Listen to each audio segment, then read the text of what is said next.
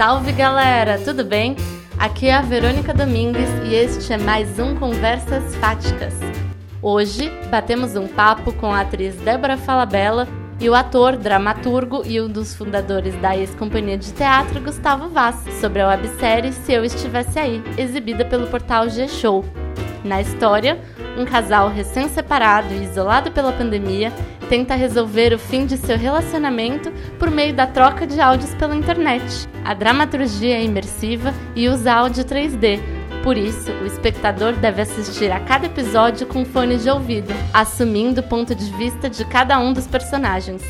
Além dessa proposta diferente, a websérie Se Eu Estivesse Aí é uma narrativa transmídia, ou seja, o público tem a chance de conhecer mais detalhes sobre a vida desse casal no Instagram de cada um dos atores. Vamos ao nosso papo? Débora, como vocês decidiram o tema da websérie? Por que contar a história de um casal recém-separado que está tentando superar o fim do relacionamento? É, desde o início da quarentena, eu e o Gustavo, quando a gente se deu conta que a gente ficaria muito tempo sem realizar os nossos trabalhos fora de casa, a gente pensou em projetos que a gente poderia fazer junto, né? Então a gente já partiu do pressuposto que a gente falaria sobre um casal. E falar sobre um casal que está se separando, mesmo que ao primeiro momento possa parecer algo negativo, é, para a gente é falar de relações, de, da maneira como esse casal se relacionou, é, é repensar um pouco o amor. Esse casal que está se separando, que está distante agora, é, por uma questão que vai além né, somente da, da separação, eles precisam também estar separados por conta do isolamento, acho que faz eles repensarem também a relação. Então, mesmo falando de separação, a gente está ali contando uma história de amor. Gustavo, você poderia explicar um pouco o que é essa tecnologia de áudio em 3D? Quais são os principais desafios e cuidados necessários para produzir um trabalho assim? Uh, bom, o áudio 3D é uma tecnologia que não é, é nova, já existe há um tempo. É, acho que inicialmente foi, foi muito utilizada por uh, músicos para gravação de música.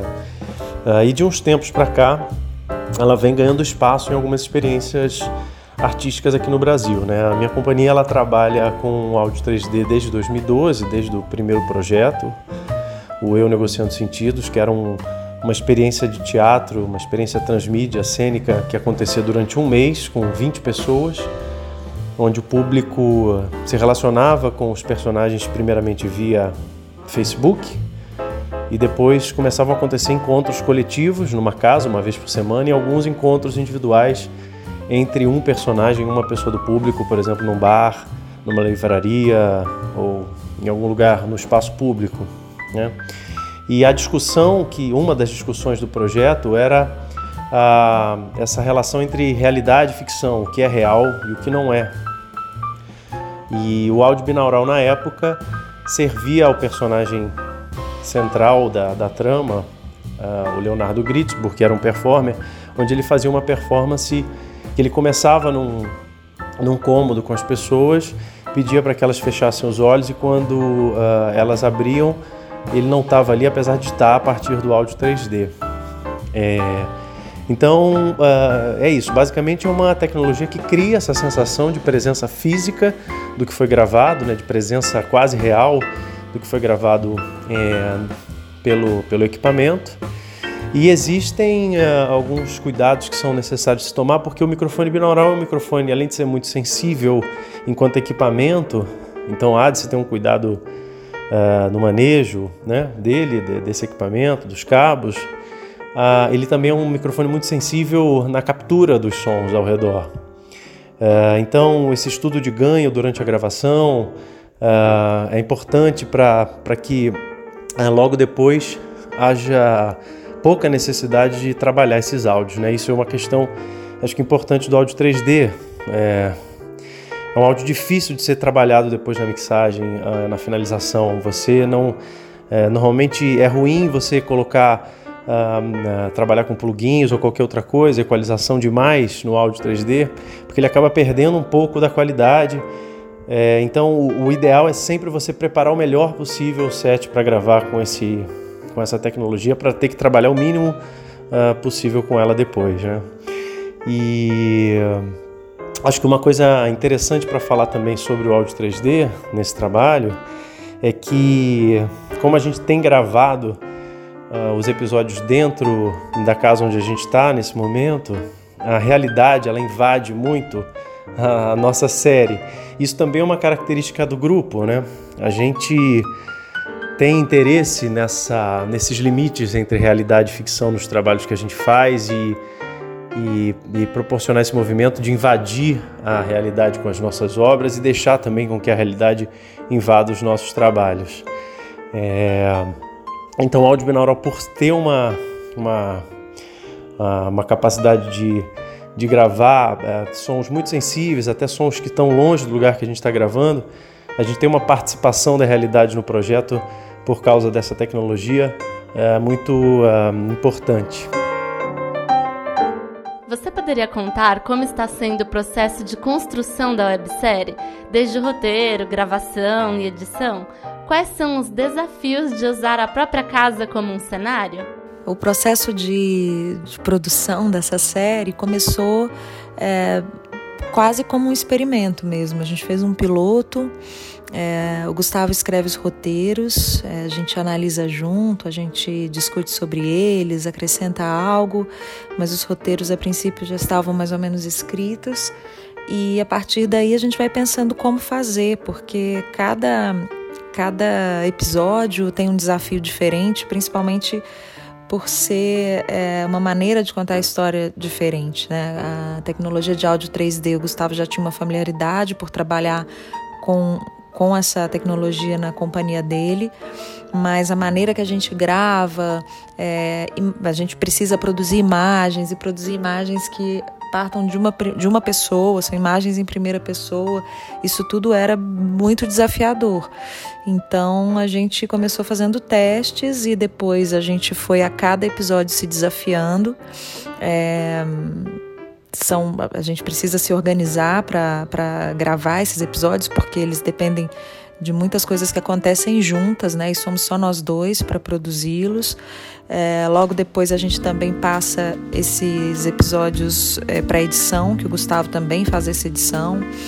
E não é uma edição fácil, também é complicada, casa áudio com o vídeo, principalmente por ser um áudio delicado. Então não é um, uma, algo que a gente tinha familiaridade, mas a gente foi descobrindo como fazer durante o processo. E usar a casa como locação é, é, ao mesmo tempo que é muito interessante, né? Porque você está fazendo um trabalho num lugar onde você vive, então você conhece muito aquele espaço, você se reconhece naquele espaço. E, ao mesmo tempo a gente tenta preservá-lo de alguma forma, é, mudar algumas características do espaço, porque ele, essa casa vai estar exibida e a gente tenta gravar em horários ou planejar para a gente não atrapalhar um pouco a rotina dessa casa, né, onde a gente vive, onde vive também a minha filha. Então é um quebra-cabeça, mas é o que é possível a gente fazer nesse momento. Assim, tem sido bonito também, mesmo muitas vezes sendo confuso por conta é, dessas questões, por, por, a gente estar sozinho fazendo e por a gente fazer tudo na nossa casa, não ter um set, uma locação mas é um aprendizado enorme fazer dessa maneira.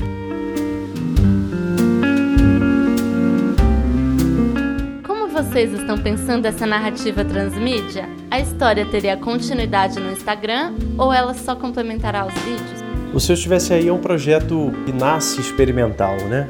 Ele nasce num lugar de liberdade, de risco e de tentativa e erro e isso é que também faz com que ele seja muito prazeroso de fazer para a gente e talvez chegue em lugares é, interessantes por ter essa, essa liberdade criativa é, embutida nele. Né? A dramaturgia transmídia é também uma coisa que está no cerne da minha companhia, na ex-companhia de teatro. A gente, nos nossos trabalhos, de alguma forma, sempre passa de alguma forma por isso. E nesse caso, no Se Eu Estivesse Aí, nesse nosso novo projeto, ah, a ideia é, acho que conversando com Débora, inclusive, esses dias, a gente chegou numa ideia que é que são que está que tá ligada a duas palavras, que são expandir e preparar, né? Acho que essa dramaturgia vai servir para isso. Ela é uma, uma, dramaturgia relativamente simples, né, em, em, uma quantidade não muito grande, mas que de alguma forma é, prepare as pessoas para os episódios que vêm e expanda um pouco a percepção sobre a história e sobre esses personagens. Né? Tem um conceito que a gente carrega na companhia que é relacionado a, ao tempo de relação que você tem com uma obra. E a gente sempre acreditou que a obra ela começa a existir para o público a partir do momento em que ela toma conhecimento dela e decide que vai participar dela. Quando você escolhe uma peça de teatro, um filme ou uma exposição para ir, nesse momento a experiência sobre a obra já está acontecendo. E ela acontece também para, para além da obra, para além do momento onde você está vivenciando. Né? Quando você sai do teatro e como você carrega as sensações dessa obra. Então, acho que essa ideia da dramaturgia transmídia está embutida nesse nosso pensamento de preparar o público antes, efetivamente, do momento onde ele vai assistir os episódios e também expandir a percepção do público uh, para depois desses episódios, para que uh, acho que a relação deles com essa história e com esses personagens se torne mais rica. Essa dramaturgia transmídia que a gente vai fazer no Instagram é, ainda está em processo de criação e acho que ela vai ser entendida também durante as próximas semanas mas inicialmente são fragmentos, né? Acho que essa é a palavra que está norteando a gente. São fragmentos da vida desse casal uh, que podem ser textos, fotos, pequenos vídeos, pequenos áudios, onde a gente vai entender um pouco mais dessa relação dos dois no passado, vai entender um pouco mais o caminho que eles percorreram e que não é visto nos episódios uh, efetivamente entre um, um episódio e outro para entender como eles chegaram no próximo episódio. Então são posts uh, no Instagram uh, onde o público vai poder expandir essa, esse entendimento sobre a obra e se preparar para os próximos episódios que vêm. Débora, você já tinha participado de algum trabalho tecnológico e imersivo como este? Como ele se diferencia dos seus outros trabalhos? Eu nunca tinha participado de um projeto como esse, assim, acredito que isso também seja uma novidade para nós dois, mas eu que também nunca tinha tido essa, nunca tinha participado de um projeto com essa tecnologia de áudio, essa maneira de filmar em primeira pessoa, eu senti muitas dificuldades no início, porque é uma outra maneira de contar uma história. Talvez eu tenha começado a entender um pouco mais como era contar essa história a partir da primeira edição, do, quando o primeiro episódio ficou pronto. Eu vi aonde ele chega, como é contar essa história, mas a princípio eu, eu realmente senti um pouco de dificuldade. É, mas ao mesmo tempo, acho que nesse momento onde a gente está isolados, onde nós estamos distantes uns dos outros, a gente tem que usar dessa tecnologia para aproximar. E, e, o que me deixa feliz e muito instigada é conseguir fazer um projeto que, mesmo estando à distância, ele consiga aproximar as pessoas. É muito diferente é, esse projeto de qualquer outra coisa que eu já fiz, né? Primeiro porque a gente não está é, é completamente diferente do teatro, porque a gente não está em cena, né, ao vivo, com pessoas nos assistindo. É, o que ele poderia se aproximar de um trabalho que é exibido como a televisão também é muito diferente, porque você não está ali com seu rosto praticamente, você está usando da sua voz e de partes do seu corpo e da maneira como você enxerga o que está à sua volta. Então é uma outra maneira mesmo de fazer dramaturgia, de contar uma história e até de atuar. Assim, tem uma ligação forte com a voz com a maneira como você se expressa através da voz e a maneira que você também, a maneira que você, para onde você joga o seu olhar, que eu acho que tem a ver com esse projeto também, né, por ser em primeira pessoa. Desde 2012, a ex-companhia de teatro trabalha com experimentações que misturam diversas linguagens, como cinema, performance, instalação, Quais as semelhanças e diferenças entre desenvolver um projeto de teatro imersivo, como Frequência Ausente, por exemplo, e um produto audiovisual e imersivo, como a websérie?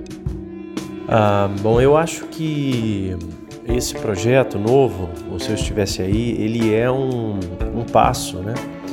É, da pesquisa dessa companhia, né? Nosso último trabalho é o Frequência Ausente.doc, que já era um desdobramento do Frequência Ausente 19 Hz um outro trabalho nosso que começou em 2015, Frequência Ausente 19 Hz é um trabalho que acontece na rua, onde a gente cria uma dramaturgia site-específica fazendo uma mediação entre o público, que vivencia individualmente essa experiência, e o espaço público, a memória da cidade, a memória da população local. E é um trabalho que é construído e reconstruído a cada nova cidade por onde ele passa. É, o Frequência Ausente.doc foi feito dentro do prédio do Sesc Avenida Paulista, então a gente usou ah, o Sesc como ah, base para a construção dessa dramaturgia do espaço. Uh, mas ali a gente já começou a utilizar de forma mais uh, consistente o, o, o, vídeo, né? a utilização do vídeo e da mistura do vídeo com áudio 3D. No Frequência Ausente original na rua, uh, a experiência era basicamente em áudio e tinha alguns pontos onde a gente utilizava um vídeo sobreposto à realidade, como se fosse uma espécie de realidade aumentada. Uh, então a gente vem de um processo de experimentação, de junção de áudio e vídeo já há algum tempo e acho que o Seu Estivesse Aí é um, é um passo à frente nessa pesquisa, onde a gente efetivamente cria um projeto que é audiovisual na essência, né?